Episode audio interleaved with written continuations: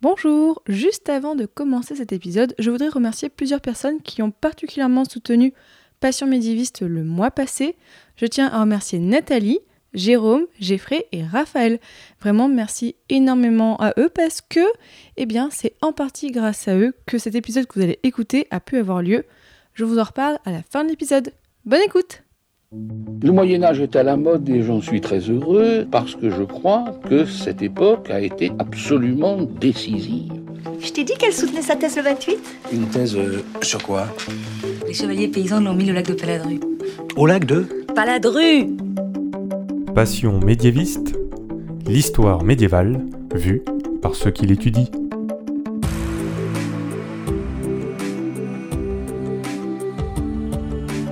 Est-ce que vous savez tout du Moyen Âge Mais d'abord, qu'est-ce que le Moyen Âge Vous pensez peut-être au tournoi de chevalerie, à Charlemagne et à la peste, mais ce n'est pas que ça. En général, on dit que c'est une période de 1000 ans, de l'année 500 à l'année 1500, mais vous l'entendez dans ce podcast, il y a autant de définitions du Moyen Âge que de médiévistes. Je m'appelle Fanny Cohen-Moreau et dans ce podcast Passion médiéviste, je reçois des jeunes médiévistes, des personnes qui étudient le Moyen Âge en master ou en thèse, pour qu'ils vous en apprennent plus sur cette belle période. Épisode 79. Gabriel et l'agriculture dans le sud-ouest de la France. C'est parti. Excuse-moi, mais euh, il y a des gens que, que ça intéresse? Bonjour à toutes et à tous.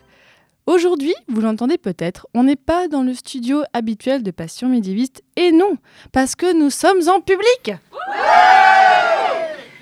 Aujourd'hui, nous sommes la troisième et dernière date de la tournée d'automne 2022 de ce podcast et nous sommes à l'hôtel Mercure Centre de Bordeaux qui nous accueille pour cet enregistrement. Merci beaucoup à eux. Et aujourd'hui, dans cet épisode, nous allons faire local. Nous allons parler d'agriculture dans le sud-ouest de la France et notamment du système agro-pastoral. Et pour nous parler de tout ça, ou presque, j'ai le plaisir de recevoir Gabriel Violette. Bonjour Gabriel. Bonjour Fanny. Gabriel, donc tu fais une thèse actuellement sur, attention, le système agropastoral des Landes de Gascogne au Moyen Âge, donc depuis 2021 à l'Université Bordeaux-Montaigne, sous la direction de Frédéric Boutoul et Sylvie Faravel. Donc aujourd'hui, vous l'avez compris, on parle donc histoire, archéologie des sociétés rurales dans le sud-ouest de la France. Euh, L'agriculture, j'en ai finalement assez peu parlé dans Passion médiéviste. On en avait parlé dans l'épisode 59 sur les moulins à Paris. Qui est écouté dans la salle? Oh, on a la moitié. Donc les autres, vous savez ce qu'il vous reste à faire. Hein. Euh, alors que c'est un sujet, pourtant, l'agriculture, qu'on associe beaucoup au Moyen Âge, notamment à l'école, en cinquième. Donc euh, voilà, Gabriel, tu as beaucoup de charges et d'importance aujourd'hui de nous dire plus sur ce sujet. Alors déjà, tout simplement, question rituelle dans Passion médiéviste, pourquoi est-ce que tu as voulu travailler sur ce sujet? Alors, le sujet de l'agriculture dans les Landes de Gascogne, en fait, c'est un peu particulier. C'est un sujet qu'on m'a proposé. Euh, j'ai répondu à un appel, euh, appel d'offres pour un contrat doctoral à l'université de Bordeaux-Montaigne. Et euh, il se trouve que j'avais le profil, en fait, d'historien médiéviste et archéologue pour répondre à, ce, à cette offre. Et donc, j'ai accepté. Et j'ai surtout passé le concours de contrat doctoral. Et je me suis retrouvé donc à Bordeaux pour étudier les Landes médiévales. Et qu'est-ce que tu avais fait avant? C'était quoi ton parcours? Avant, j'ai fait mes études à Toulouse, une licence d'histoire, un master, euh, le master monde médiévaux, où j'ai étudié en fait euh, des seigneuries, euh, des commanderies hospitalières et en fait toutes leurs possessions rurales et la manière dont elles géraient ces possessions. On était au XIIe, XIIIe siècle, dans le sud de Toulouse, une région qu'on appelle le Bas-Comminges. Et donc finalement, tu t'es tourné plutôt vers un autre espace géographique maintenant? Voilà, c'est ça. Et euh, après ce master recherche, j'ai quand même fait un master euh, archéologie pour avoir des, des notions. Comme j'avais un parcours histoire, il fallait que j'ai les capacités de, de comprendre un, rapport de fouille et puis moi-même de pouvoir participer à des fouilles. Et donc avec ce bagage, j'ai pu euh, demander ce, ce contrat doctoral sur ce sujet. Alors, tu vas bien sûr nous détailler ton sujet pendant tout l'épisode, mais déjà, est-ce que tu peux nous teaser Qu'est-ce que tu veux montrer dans ta thèse? Euh, L'objectif idéal, ce serait de, comprendre déjà le système agropastoral des Landes de Gascogne euh, dans sa globalité au Moyen Âge, ce qui est compliqué, on, va le voir sans doute euh, par rapport aux sources que j'ai. Et donc l'idée, ce serait de comprendre comment les, populations ont mis en place un système agricole particulier pour s'adapter à une région particulière. Et puis autour de ça, toute la société, l'économie, la politique qui se met en place dans cette région. Ouais, donc c'est super vaste comme sujet, on va, on va en parler effectivement. Alors bon, aussi autre rituel dans ce podcast, déjà est-ce que tu peux nous présenter la période sur laquelle tu travailles? On est plutôt à quel moment du Moyen Âge? Principalement, euh, j'étudie, on va dire, le, le bas Moyen Âge, Donc la fin du Moyen Âge. C'est ça, la, fin, la deuxième moitié du Moyen Âge. Mais en fait, c'est les sources qui conditionnent euh, ma, ma période d'études. En fait, la majorité des textes sur lesquels je m'appuie commencent à apparaître au XIe siècle pour les plus anciens et majoritairement au XIIe siècle. On est plutôt au Moyen Âge central là pour commencer. Oui, on peut l'appeler Moyen Âge central. Ah, euh, moi je, je suis militant du Moyen Âge central. euh. On est en plein dans la féodalité en tout cas. Ah, oh, tu dis des gros mots directement. Voilà. Mais ça vient voilà, des sources. Idéalement, j'aimerais pouvoir traiter toute la période médiévale et même déborder un peu avant, un peu après. Mais euh, voilà, le problème vient des sources. Et puis à un moment, il va falloir que je mette une borne finale. Donc je vais m'arrêter sans doute au 14e, 15e siècle, là où la documentation commence un peu à s'étoffer. Et par contre, euh, au niveau archéologie, euh, là, les sources, on a un peu toutes les périodes. Le problème, c'est qu'elles sont un peu, moins, un peu moins denses dans la région des Landes. Alors tiens, justement, euh, donc du point de vue géographique, tu travailles donc sur les Landes de Gascogne. C'est ça. Alors qu'est-ce que c'est cet espace pour les personnes qui n'y connaîtraient rien?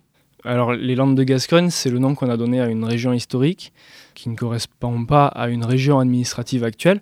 Il y a trois départements qui couvrent à l'heure actuelle les Landes de Gascogne, euh, la Gironde pour la partie nord, les Landes pour la partie sud, et puis euh, un petit morceau à l'est du Lot-et-Garonne. Et cette région, elle se caractérise en fait par son sol. C'est le, sol qui va définir cette région. Et ce qui y pousse, donc la lande, qui est en fait une forme de, de végétation, une végétation rase qui pousse en général sur des sols assez pauvres. Donc euh, on retrouve de la bruyère, des ajoncs, de la végétation en fait buissonnante. On retrouve ça dans les landes de, de Bretagne par exemple ou les landes d'Écosse. Et donc les landes de Gascogne, c'est comme l'indique leur nom, se situe en Gascogne, donc une région un peu plus vaste, une région historique qui englobe donc le, Bordelais, le, Béarn, euh, l'Armagnac, et qui va quasiment à l'est jusqu'à la Garonne et à l'ouest jusqu'au littoral euh, atlantique. Et euh, ces landes, elles se, elles se situent en fait entre l'estuaire de la Gironde au nord, donc qui est un grand estuaire facile à repérer sur la carte de France en général, et au sud, ça va à la vallée de l'Adour. Donc on est sur un grand espace quand même. Tu étudies tout cet espace-là? Oui, on est sur euh, environ euh, un million d'hectares. C'est une grosse région. J'aimerais bien pouvoir tout étudier. Il va falloir à un moment, quand la thèse va avancer, sélectionner des dossiers parce que je ne peux pas tout couvrir. Mais on a quand même beaucoup de zones de vide documentaires. Donc Alors et juste aussi pour euh, avancer un tout petit peu sur le côté historique, à cette époque-là, du coup cette région, c'est quelle entité politique qui la dirige? Au Moyen Âge, on est, euh, on est encore actuellement, d'ailleurs, on est dans l'Aquitaine. Euh, donc euh, ce sont les ducs d'Aquitaine qui contrôlent cette région. Et les Landes de Gascogne sont entièrement dans la zone d'influence, on va dire, des, ducs d'Aquitaine, qui sont euh, à la base issus d'une lignée qui est installée à Poitiers, qui va ensuite descendre sur Bordeaux. Et puis, après le mariage donc, d'Aliénor d'Aquitaine, qui est l'héritière du duché, avec le, roi d'Angleterre, le titre de duc d'Aquitaine passe à la couronne anglaise. Et donc ensuite, ce sont les rois-ducs qui viennent de temps en temps passer des séjours sur Bordeaux et qui sinon euh, dirigent euh, tout ce secteur par euh, l'intermédiaire de leurs intendants. Est-ce que tu peux peut-être citer d'autres grands personnages qu'il y avait à l'époque dans cette région? Quels étaient, voilà, après le duc, les grands personnages historiques? Alors dans la région, enfin dans les Landes de Gascogne, déjà le, le duc a beaucoup de possessions directes, c'est-à-dire qu'il n'y a pas de, de vassaux, pas d'intermédiaires. Mais il y a quand même des contre-pouvoirs, on pourrait dire, importants, des, seigneurs importants, des familles donc, euh, comme la famille euh, de l'Espar, on est dans le Médoc. Et puis on a la famille des Albret, qui est bien connue par la suite, euh, puisque c'est la famille qui donnera la dynastie des Albret et donc Henri IV. Et cette famille, à la base, elle vient de Labrit. En fait, Albret, ça vient de Albrit, euh, Labrit. C'est un village qui est dans le, ce qu'on appelle la Haute-Lande. On est, on est au sud, dans l'actuel département des Landes. Et euh, en fait, cette famille, elle va avoir beaucoup de possessions. Elle va étendre euh, son influence euh, pour posséder au final des biens jusque- jusqu'en Île-de-France. Donc c'est une, famille qui a démarré dans les Landes, dans un contexte qui est quand même assez difficile, où on le verra, du coup, il n'y a pas une agriculture florissante comme on peut la trouver dans d'autres régions, et qui arrive au pouvoir du royaume, quoi, à la tête du royaume. Bon là c'est bien, on a bien planté le décor de tout notre sujet. Alors justement, rentrons un petit peu plus dans le sujet, l'agriculture. Gabriel, raconte-nous, bah déjà de façon très générale, et je sais que cette question, tu pourrais y répondre pendant 4 heures, mais quelles sont les particularités de l'agriculture dans le sud-ouest de la France? Pourquoi est-ce qu'il y a des particularités? Tu as commencé à nous le dire effectivement avec la nature du sol, mais dis-moi en plus. Bah, on pourrait quasiment dire qu'il y a autant d'agriculture et de, de systèmes agraires que de terroirs et que de régions en France. Donc euh, c'est le cas pour les Landes de Gascogne, mais là on est à l'extrême, c'est-à-dire qu'on est sur un sol vraiment particulier.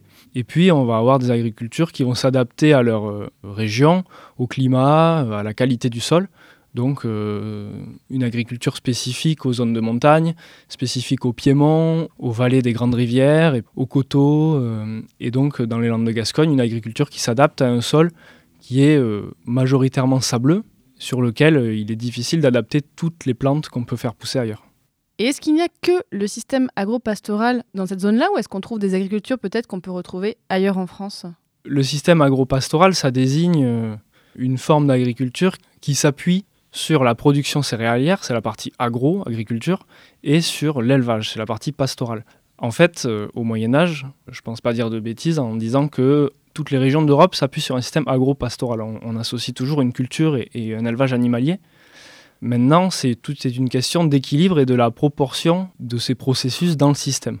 Et dans les Landes de Gascogne, en fait, comme le sol est pauvre, il faut beaucoup d'élevage pour apporter énormément de nutriments au sol par euh, le biais de la fumure pour réussir de à la quoi? La fumure donc c'est quoi la fumure? les excréments euh, d'animaux le fumier en Ah, fait D'accord. voilà c'est un autre terme pour dire fumier qui est au cœur en fait de mes problématiques euh, le fumier Le fumier est au cœur de ta thèse. voilà, c'est ça.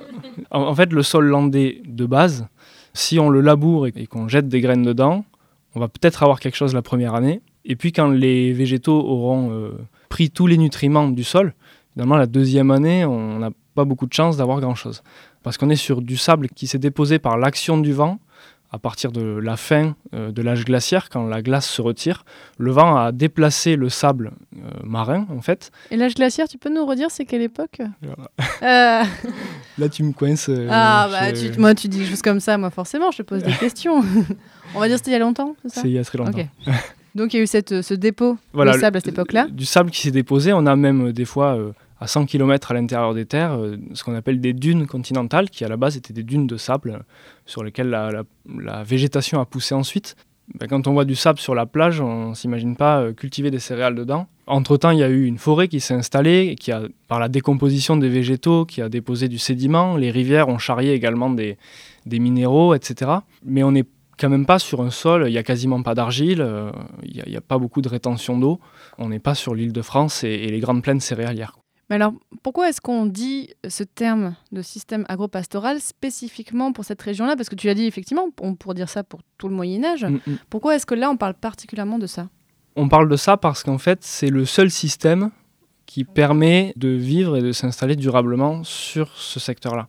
Et en fait, euh, on le connaît beaucoup parce qu'il a été étudié par des euh, ethnologues, enfin les, tout premiers ethnologues du, XVIIIe siècle, les géographes, qui ont décrit un petit peu ce système particulier, souvent pour en dire du mal, mais euh, en fait, la, la région se définissait vraiment par ça, et la dernière image qu'on en a eue, avant la plantation massive de pin, qui est en fait très récente, c'est une loi de Napoléon III en 1857, qui oblige les communes à planter sur les parcelles communales du pin pour ensuite en extraire de la résine et puis du bois. Euh, mais avant ça, on est sur un système d'élevage et c'était tellement caractéristique par rapport aux autres régions qui étaient plus diversifiées et où chacun pouvait peut-être euh, décider quel élément il allait mettre en valeur, c'était plus l'agriculture, plus l'élevage. Là, c'est obligé en fait de faire un élevage très étendu pour réussir ensuite à cultiver quelques parcelles euh, de terre. Et est-ce que c'est possible de dater à partir de quand le système s'est mis en place? Est-ce qu'on a des traces euh, archéologiques?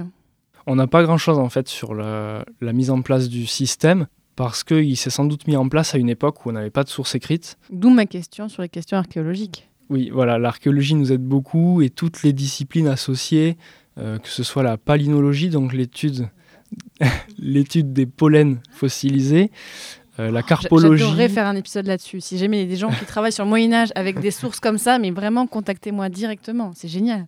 Ouais, ça, ça nous aide beaucoup. Euh, Il y a la carpologie qui est l'étude des restes végétaux carbonisés ou fossilisés, donc en général des graines ou des, des segments de, de tiges ou de coquilles.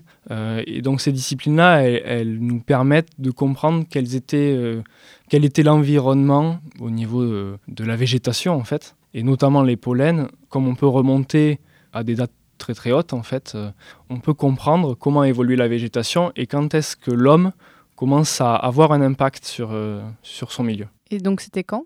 Pour les Landes, on, on, voit un premier recul de la forêt parce que juste après le dépôt donc, de ce sable par le vent, la première végétation naturelle qui se met en place, c'est une forêt. Beaucoup plus diversifiée que la forêt de pin actuelle. Il y a, il y a du chêne, du noisetier, il y a plein d'autres essences. Et d'un coup, on voit que ces essences commencent à régresser et puis on voit apparaître des pollens de céréales. Et là, on se dit, la céréale, elle vient pas toute seule concurrencer la forêt. C'est l'homme qui est en fait euh, est à l'origine de ça et c'est dès la fin du néolithique. Bien avant le Moyen Âge, effectivement. Voilà. Alors pour le Moyen Âge, est-ce qu'on sait qu'est-ce que les personnes cultivaient à cette époque-là?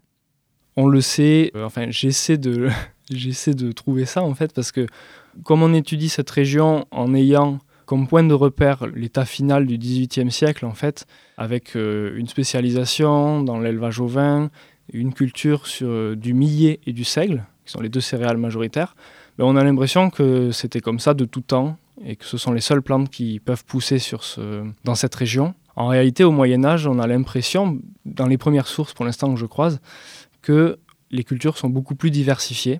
On a euh, du froment, donc le, blé tendre, qui est la plante noble au Moyen Âge, celle qui permet de, faire du pain blanc, qui a été adaptée par les populations sur place, sans doute euh, sous les pressions des seigneurs qui voulaient cette céréale dans le, paiement des redevances, mais, euh, mais au final, ils l'ont quand même adaptée. Et puis, on a des mentions de champs de fèves, d'autres plantes en tout cas.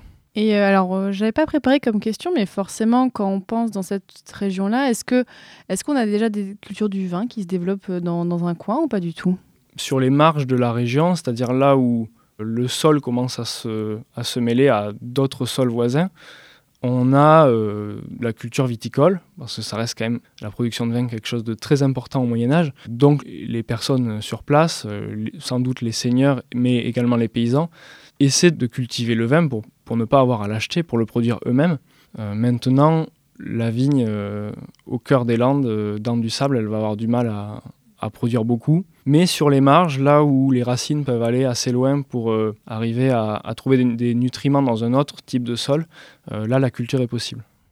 Et là, donc, tu nous as listé effectivement les différents types d'agriculture et d'espèces qu'on voit, mais est-ce que dans les sources, tu peux comprendre pourquoi on a fait tel choix ou tel choix? Tu l'as dit effectivement, bah, la pression des seigneurs, mais euh, l'œuf ou la poule, en fait, euh, qu'est-ce qu'on peut dire là-dessus?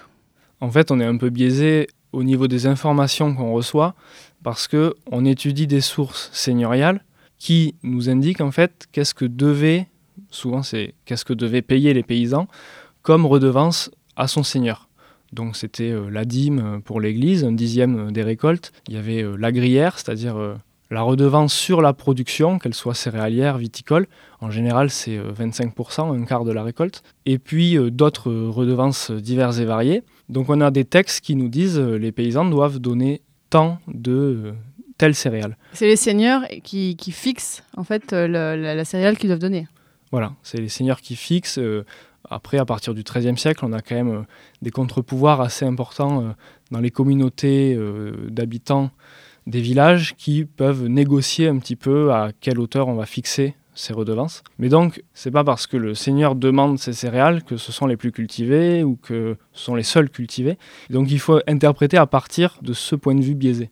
Et est-ce que tu vois une évolution des cultures au fil de la période que tu étudies? Est-ce qu'il y a des plantes qui sont abandonnées, d'autres qui arrivent plutôt à la fin du Moyen Âge?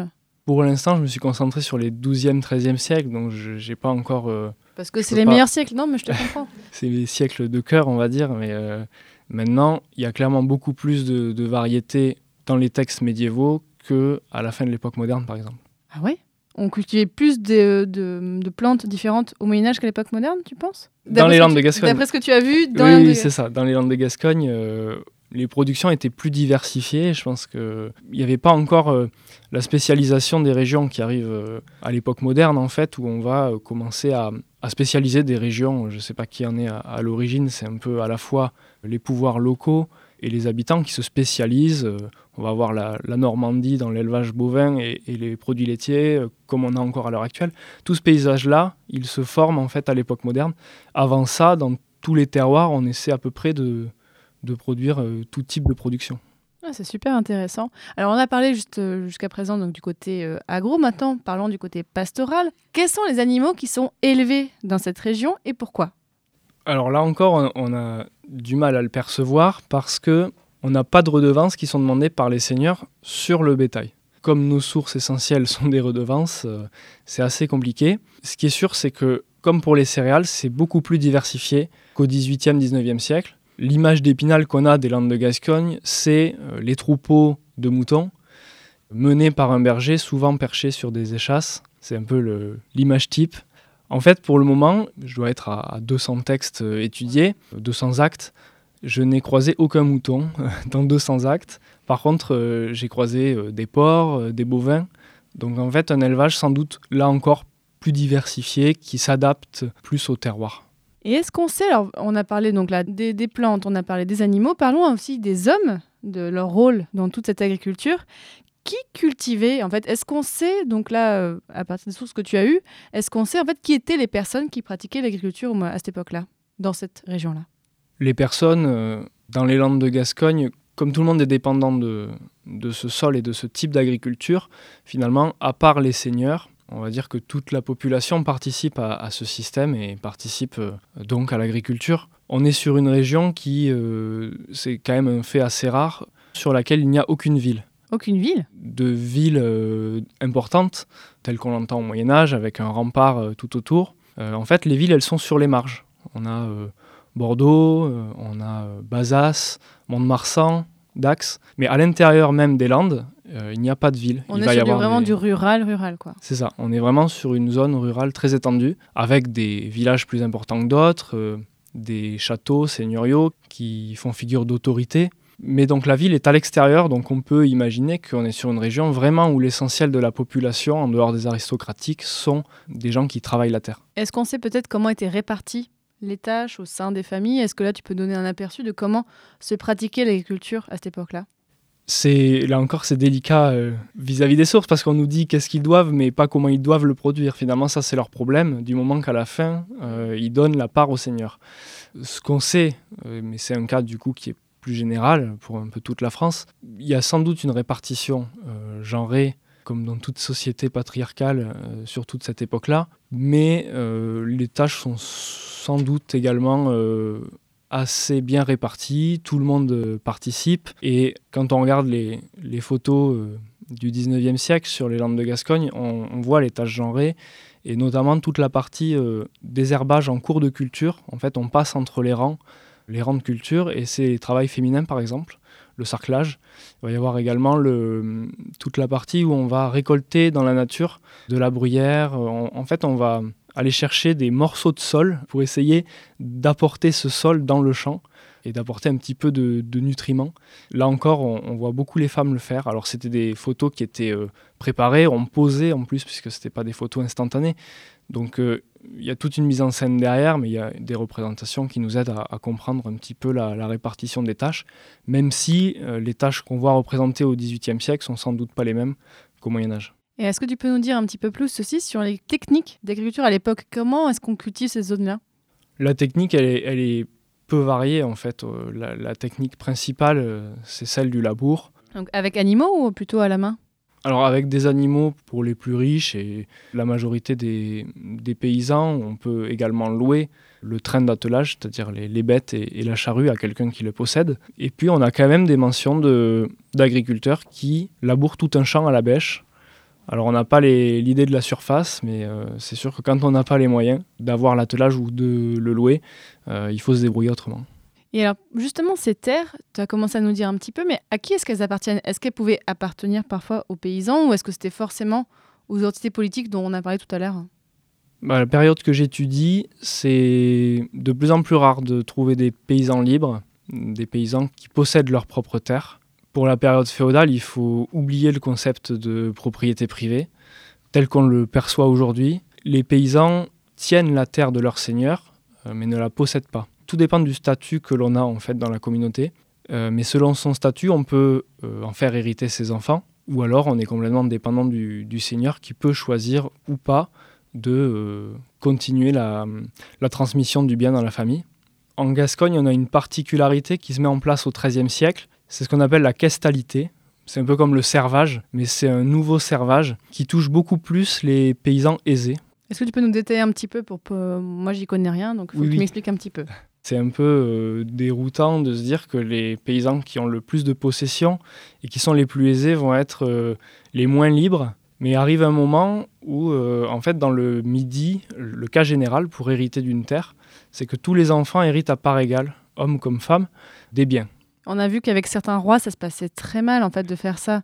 Donc là, est-ce que ça pouvait bien se passer? Parce que forcément, ça fait que bah, y a une, séparation des terres. Au bout d'un moment, ça devait être compliqué. C'est ça. Le plus gros problème, en fait, c'est la, la division des terres. Et au bout d'un moment, on n'a plus assez de terres si on divise à chaque fois entre chaque enfant. Et on parle de chaque enfant, euh, chaque, chaque homme, bien sûr, j'imagine. Non, là, c'est homme comme femme dans le Ah. midi.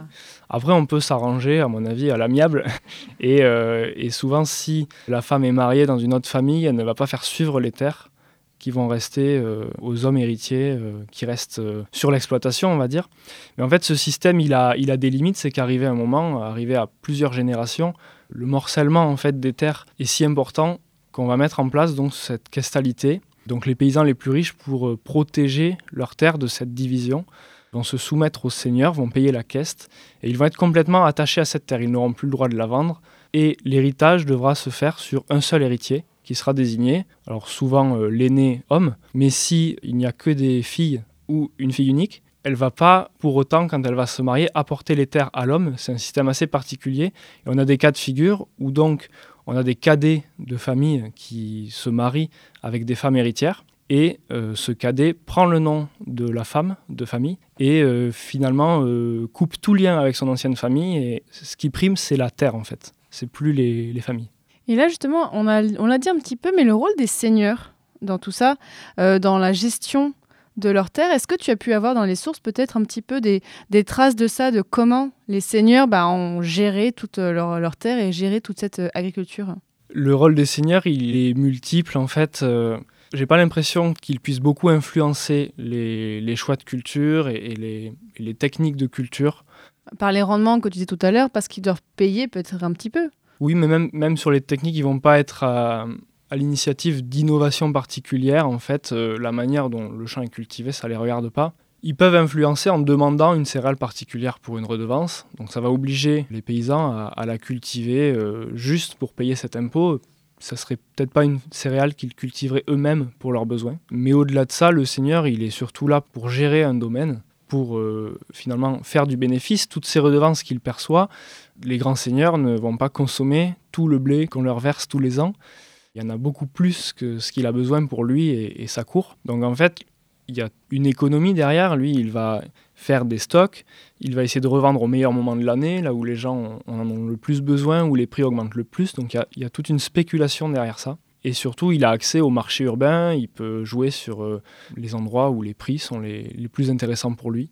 Donc le, le seigneur, c'est vraiment euh, l'entrepreneur, on va dire, et le paysan, euh, il est plutôt dans un rôle d'exécutant. Là, si on parlait un peu aussi côté vie quotidienne et côté voilà, de la vie de ces personnes, est-ce qu'il y avait des rituels qui sont liés à l'agriculture ou peut-être des, des moments de l'année ou des fêtes qui sont importantes? Oui, l'agriculture, euh, elle suit le calendrier euh, chrétien. Il y a même des dates importantes avant lesquelles il est interdit de récolter ou, de semer. Ça, c'est des interdits euh, religieux. On ne sait pas dans les faits si euh, tous les paysans euh, suivent ces interdits parce que si vraiment euh, le temps ne le permet pas, on ne va pas forcément récolter sous la pluie ou voilà. Mais on sait qu'il y a des dates importantes. On les connaît également, que c'est des dates à laquelle on va payer les redevances. Tout tourne autour de ça un petit peu. À la Saint-Michel, donc on est le 29 septembre, c'est le paiement sur les moissons en fait. Alors il y a- différents systèmes. Des fois, c'est le seigneur passe dans le champ où les gerbes sont rassemblées et puis il en prend une sur euh, X, ça dépend euh, du taux qu'il a fixé. D'autres où on peut les stocker dans la grange, mais le risque c'est qu'on puisse en cacher. Et comme euh, c'est un prélèvement en proportion, si on en cache une partie, on est prélevé un petit peu moins. Donc on connaît ces grandes dates par rapport à ça. Maintenant, on sait qu'il y a des, festivités, des, croyances également. On va bénir les semences de l'année, on va les années difficiles, on peut faire des processions. Donc avec le, prêtre et toute la communauté du village, on va euh, souvent euh, faire donc des processions, des marches où on va euh, promener les, reliques des saints si on en a dans l'église qui vont bénir et protéger tout le terroir. On, a des fêtes qu'on associe à une tradition païenne, en tout cas des fêtes populaires, et puis des superstitions qui ont perduré longtemps, des croyances sur ce qu'il faut faire pour avoir une bonne récolte, etc. Alors aussi, ce que je trouve très intéressant dans ton travail, Gabriel, c'est que vu que tu as travaillé aussi sur un autre espace pendant tes recherches, donc l'espace plutôt toulousain, là, quand tu as fait la comparaison avec le système landais, qu'est-ce que tu as pu voir comme différence et comme, du coup, peut-être spécificité de ton, de ton système? Alors déjà, on est sur deux systèmes vraiment différents. On a un système euh, qui repose sur euh, l'exploitation d'un sol sableux, une partie du territoire à l'époque qui reste euh, un petit peu marécageuse, difficile à, drainer. Et puis dans l'autre, euh, moi j'ai étudié la vallée de la Garonne. On a un sol euh, argileux très lourd avec beaucoup de galets qui viennent euh, rendre le travail en fait de la charrue difficile. Dans les deux cas, par contre, j'ai trouvé des similitudes. On a dans les deux cas des sols qui ont des, des particularités qui les rendent difficiles à travailler, où on a préféré développer l'élevage que la- l'agriculture céréalière parce qu'il y avait peut-être trop de difficultés pour euh, juste la céréale. Et également, euh, une particularité, c'est qu'on a pratiqué la, ce qu'on appelle la transhumance inverse. Donc c'est pas euh, la transhumance qui envoie euh, les troupeaux l'été dans les montagnes, mais c'est celle qui les reçoit l'hiver en fait. C'est-à-dire que les troupeaux de montagne qui, quand la neige arrive et recouvre une partie des prairies, prairies qui ont été mangées euh, durant tout l'été, euh, il y a une pression démographique, on pourrait dire, il y a trop de troupeaux euh, dans des endroits trop restreints. Et à ce moment-là, il faut trouver des endroits pour les nourrir. Ah, Je connaissais pas du tout ce système-là, c'est intéressant. Ouais, c'est un système qui est assez développé et qui demande une organisation énorme parce qu'on parle de plusieurs centaines de kilomètres parcourus par des troupeaux qui parfois dépassent euh, le millier de, de têtes de bétail. Et donc, euh, que ce soit dans les Landes ou dans le Toulousain, on a des troupeaux. De ce que j'ai croisé, c'est surtout des troupeaux de vaches, des troupeaux de bovins, qui donc euh, descendent des montagnes pour s'installer et passer l'hiver dans des endroits où on a des, des pâturages à disposition. Ça doit prendre un temps fou de, de bouger tous ces gens-là, enfin toutes ces bêtes-là. Oui, on n'a pas du tout d'idée du temps que ça prenait. Ce qui est sûr, c'est qu'il faut les autorisations de toutes les seigneuries traversées pour avoir le droit de passer sur ces terres. Les animaux, quand ils se déplacent, euh, ils mangent. Il faut avoir un accès à l'eau pour pouvoir euh, les faire boire. Euh, donc c'est toute une organisation, toute une politique aussi d'accord entre seigneurs qui autorisent ou pas le passage pour une économie de grande échelle quand même, au moins régionale, de production, alors que ce soit de fromage pour les animaux qui font du lait ou de viande. Donc c'est vraiment des- une économie importante euh, à laquelle on ne pense pas forcément quand on pense euh, à l'élevage médiéval. Alors, le système agropastoral dans le sud-ouest, jusqu'à quand il a perduré? Tu as commencé à nous le dire un petit peu, bah, jusqu'après le Moyen-Âge.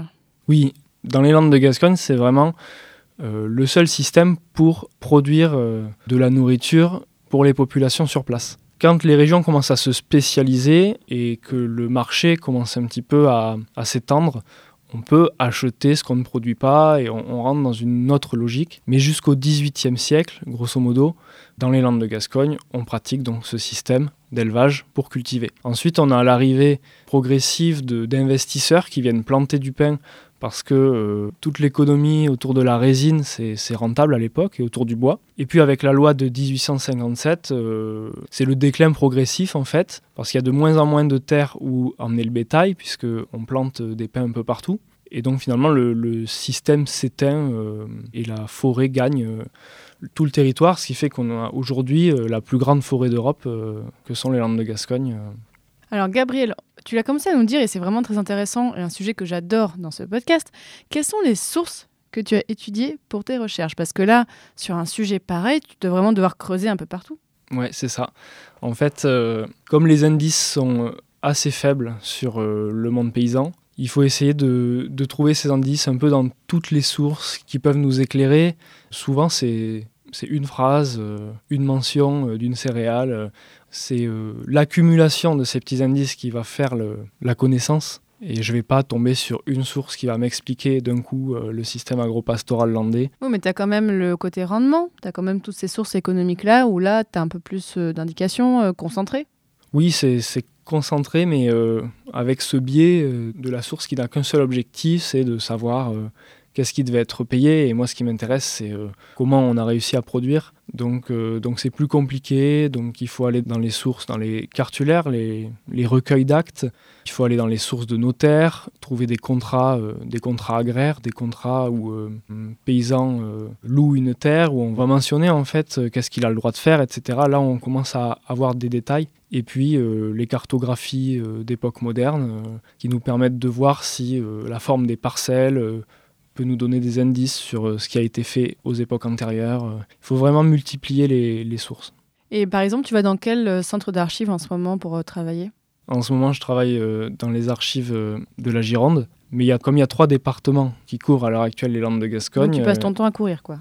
pour l'instant, je me concentre sur le Bordelais, mais euh, quand je vais passer à la, à la, partie plus au sud, ben, j'irai euh, aux archives de Mont-de-Marsan, aux archives des Landes. Il y a des archives également à Pau pour la famille d'Albret. Les Albret ont vécu au château de Pau euh, sous Henri IV et leurs archives ont suivi à chaque fois la famille. Des archives aux archives nationales à Paris, parce qu'il y a des seigneuries. par les, ensuite, les jeux de mariage, en fait, les fonds d'archives se déplacent beaucoup. Et puis toute une partie aux archives de Londres, aux archives nationales anglaises, puisque l'Aquitaine est anglaise, l'administration a fait suivre toute une partie de sa documentation en Angleterre. Et donc là, il y a beaucoup de, données sur les possessions du duc et euh, l'administration euh, d'Aquitaine. Mais tu travailles aussi du point de vue archéologique pour ta thèse. Là, comment est-ce que tu travailles sur euh, l'archéologie? Est-ce que tu l'as pas encore trop abordé Comment ça se passe?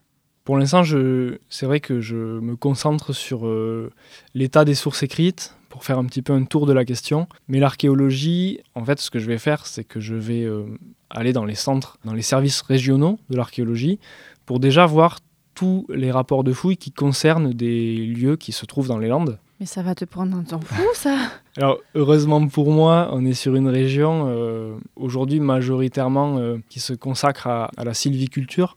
Donc il euh, n'y a pas beaucoup d'aménagements nouveaux et donc il n'y a pas beaucoup d'archéologie préventive. Hmm. Ce qui est un problème pour moi, du coup, c'est qu'il euh, y a peu de rapports. Il y a des opérations programmées, c'est-à-dire qui ont été menées par un chercheur qui a voulu lancer des fouilles sur un lieu qui avait un potentiel archéologique, mais de l'archéologie comme ça euh, programmée, on en a peu. Donc je vais avoir quelques dossiers très ponctuels et un petit peu éparpillés sur la région.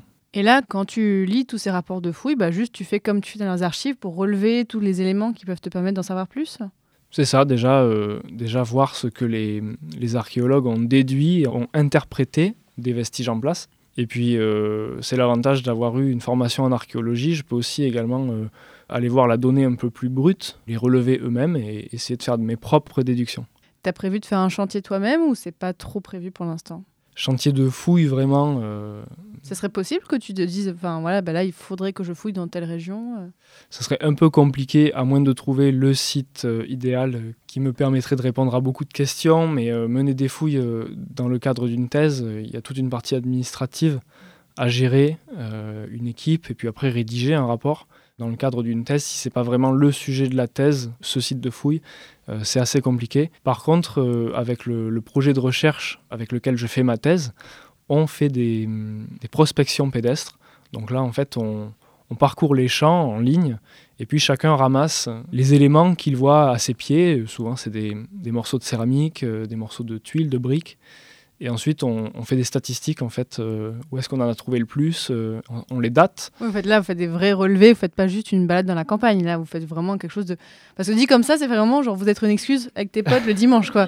Mais non, vous faites vraiment, là, pas de... Vous faites, euh, On a parlé parfois dans ce podcast des personnes qui peuvent faire de l'archéologie de façon un peu sauvage. Là, vous, non, vous faites quelque chose d'assez précis en relevant tout ce que vous trouvez et tout ça. Déjà, le... Cette pratique, elle est déclarée au service régional de l'archéologie, à la DRAC. Et ce qu'on fait, en fait, on recueille tous les mobiliers qu'on rencontre. C'est ce qu'on appelle la prospection inventaire. On ne va pas trier sur le moment euh, si c'est pas de notre période, etc. Parce qu'on part du principe que tout le monde, parmi les bénévoles qui font cette prospection, ne sont pas capables de dater déjà l'élément qu'ils trouvent. Et donc ensuite, on note, euh, quand on veut faire vraiment les choses le plus précisément possible, on note le, point GPS précis de l'élément qu'on a trouvé. Sinon, on peut travailler par parcelle et juste dire, euh, voilà, tout ce mobilier, on l'a trouvé sur cette parcelle. Et en post-fouille, donc après, au laboratoire, on va euh, dater chaque élément et on va pouvoir dire euh, sur cette parcelle, il y avait tant de pourcents de céramique antique, tant de pourcents de médiéval. Et puis si on a des concentrations dans des parties de la parcelle en céramique médiévale, on va dire il y aurait peut-être eu un site à cet endroit-là. Et ça peut nous donner des pistes pour ensuite lancer là des fouilles où on va vraiment décaper et retirer le sédiment. Je renvoie aussi là vers l'épisode que j'avais fait sur les fouilles au Moulineau, en fait, où j'avais fait un épisode hors les murs euh, sur un site de fouilles archéologiques, donc euh, si ça vous intéresse. Et Gabriel, bon, c'est une question que j'aime bien poser, mais tu l'as déjà un petit peu répondu, mais quelles sont les difficultés que tu rencontres dans ta thèse? Pour l'instant qui, Tu viens de la commencer, au moment où on enregistre ce podcast, ça fait pas longtemps que tu Oui, oui ça fait, ça fait un an euh, maintenant. Les difficultés, ben, ça vient de l'éparpillement des sources et du fait qu'à chaque fois les indices sont très faibles. Et euh, le risque, ce serait de, s'entêter à, vouloir euh, absolument tout trouver et à passer un temps énorme pour finalement trouver peu de données. Donc il faut déjà s'appuyer sur tout ce que les chercheurs précédents ont pu nous apporter, tous les fonds qui ont déjà été dépouillés, où on a déjà des informations. C'est du travail qui est fait et c'est très important et c'est comme ça que fonctionne la recherche. Et puis ensuite, quand des dossiers paraissent plus intéressants que d'autres, là prendre le temps de, dépouiller complètement un fonds d'archives. Mais euh, les archives euh, sont très vastes, on a, toujours des fonds inédits, des choses qui ne sont pas inventoriées. Oui, j'allais te demander ça, est-ce que tu n'avais pas peur de ne pas trouver assez de choses pour ta thèse? Vraie question, hein. est-ce que du coup, là, sur un sujet comme ça, est-ce qu'il n'y a pas, euh, pas la peur de te dire, mais en fait, est-ce que je vais avoir assez d'éléments pour faire quelque chose de, global? C'est un risque. L'avantage, en fait, c'est que le sujet, il n'est pas strictement borné au niveau de la chronologie. Si j'avais juste dit euh, le système euh, au XIIe, XIIIe siècle, j'aurais eu des problèmes parce que clairement, je vais avoir des, données sur ces deux siècles, mais pas assez pour faire une thèse. L'avantage, c'est que je peux ensuite repousser mes bornes chronologiques jusqu'au moment où j'estime avoir assez de sources pour m'arrêter et faire une analyse euh, complète. Et en ce moment, donc tu as dit, tu travailles sur le XIIe, XIIIe siècle, c'est ça? C'est ça. En fait, c'est le, les deux premiers siècles à partir duquel on commence à avoir assez de documentation pour pouvoir croiser les sources. C'est la, grande période euh, au cours de laquelle les établissements religieux font leur cartulaire, donc ils vont compiler dans un seul volume euh, tous les actes qu'ils possèdent, à but administratif essentiellement. Et puis, euh, à partir du XIIIe siècle, dès le XIIe siècle, les notaires arrivent en France, depuis l'Italie, en France du Sud surtout. Et la production euh, écrite des notaires nous apporte beaucoup d'informations. Et à partir du XIVe siècle, euh, l'usage du contrat passé devant notaire se démocratise. On a des paysans qui peuvent passer des contrats. Et c'est vraiment là qu'on commence à avoir les, sources les plus détaillées. Et d'ailleurs, euh, elles sont en quelle langue en général ces sources? Alors pour les plus anciennes, on est sur du latin ah. uniquement. Et Donc puis, tu parles latin tu sais lire le latin Je le lis à ah. peu près. Oui, tu parles pas samedi soir avec tes potes le, non, non, non, c'est pas. Est-ce qu'il y a un latin plutôt régional ou c'est plutôt basique Non, le, le, latin, il est assez uniforme parce qu'il est appris euh, par les gens qui écrivent, les gens d'église, euh, d'une seule et même façon finalement. Ça peut varier au sein des notaires parce qu'on a un milieu qui, euh, du coup, est un peu moins uni. Et puis à partir du XIIIe siècle, on a l'apparition de la langue régionale, le gascon, dans les actes, qui existait avant, mais c'est juste que les hommes d'église écrivent en latin. Et puis quand on a les notaires qui commencent à, participer à la production écrite, euh, finalement, la langue qu'ils parlent au quotidien, ils la mettent à l'écrit. Et le gascon, ça va Tu t'en sors? Alors on est sur du gascon très ancien, donc il est encore assez proche du latin pour trouver des formes similaires. Puis sinon, il faut aller voir les dictionnaires euh, de gascon. Et euh, tu peux nous faire un tout petit cours de gascon comme ça? Qu'est-ce que tu trouves comme mots, par exemple, qui peuvent être vraiment différents par rapport au français, qu'on peut retrouver plutôt dans le nord de la France? Ça va être surtout des, termes techniques en fait et beaucoup de mots dont on n'a toujours pas de définition finalement. On va donner un mot pour euh, un impôt ou pour une pratique agricole. Qui sait, le mot a sûrement changé ensuite. La pratique est peut-être restée, mais en tout cas, le mot, on ne sait plus ce qu'il signifie.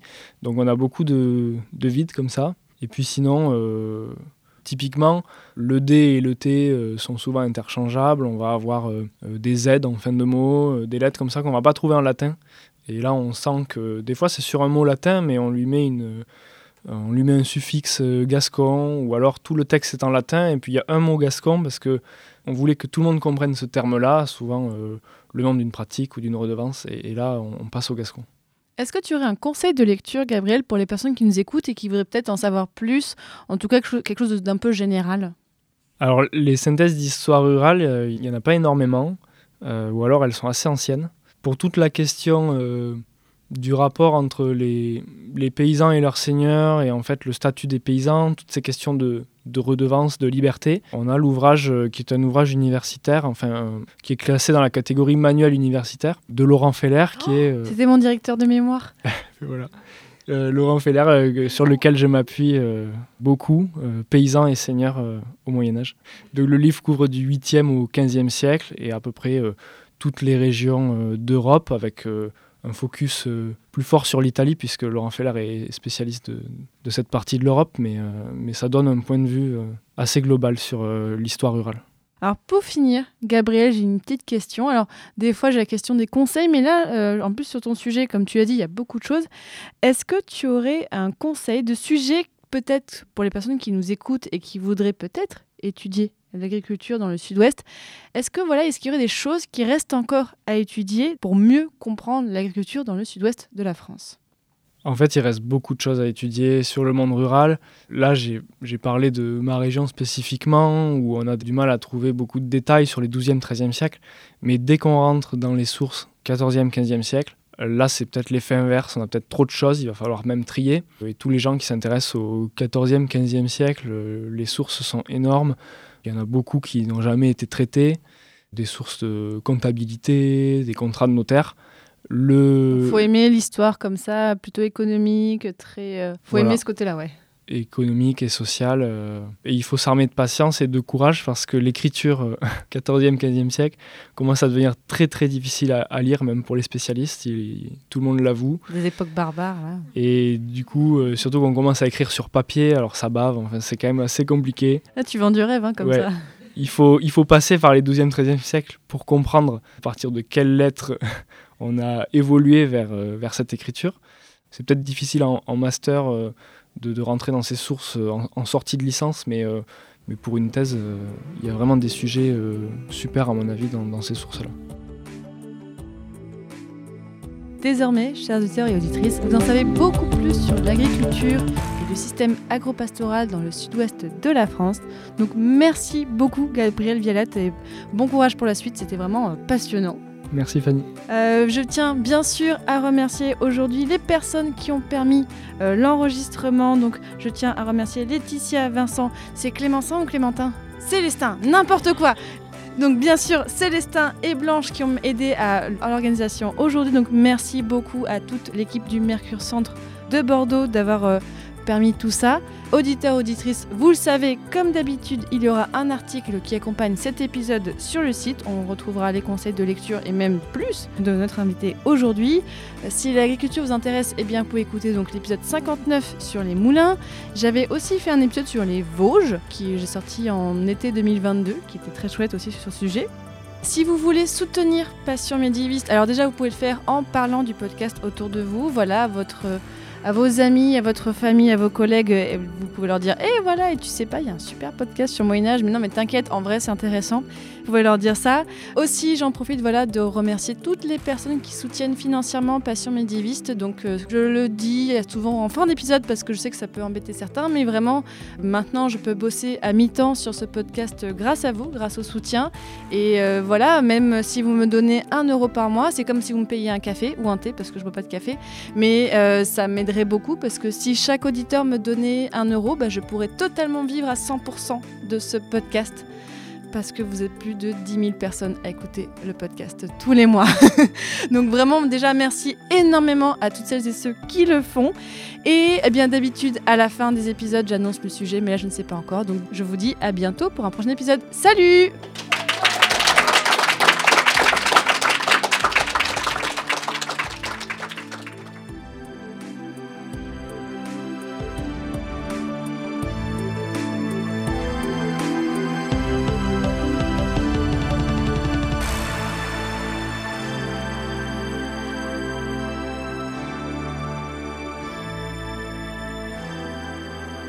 Attendez, attendez, l'épisode n'est pas totalement terminé. Je tiens à prendre encore quelques minutes dans cet épisode pour remercier d'autres personnes qui ont soutenu Passion médiéviste le mois passé, en plus des personnes que j'ai citées en début d'épisode.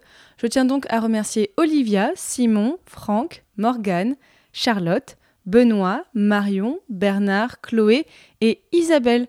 Ben vraiment, voilà, je l'ai dit déjà dans l'épisode, mais ces personnes me permettent de proposer comme ça des épisodes en public, de faire d'autres projets, de payer des personnes pour travailler et faire grandir le podcast. Par exemple, l'illustration du jour a été payée grâce au soutien des auditeurs, mais aussi le montage des épisodes de temps en temps, et même d'autres choses. Là, je suis en train de faire appel à des personnes pour m'aider dans la production des podcasts parce que je ne peux pas tout faire. Là, c'est vraiment une question de temps. Donc merci encore énormément pour votre soutien et je vous dis donc à bientôt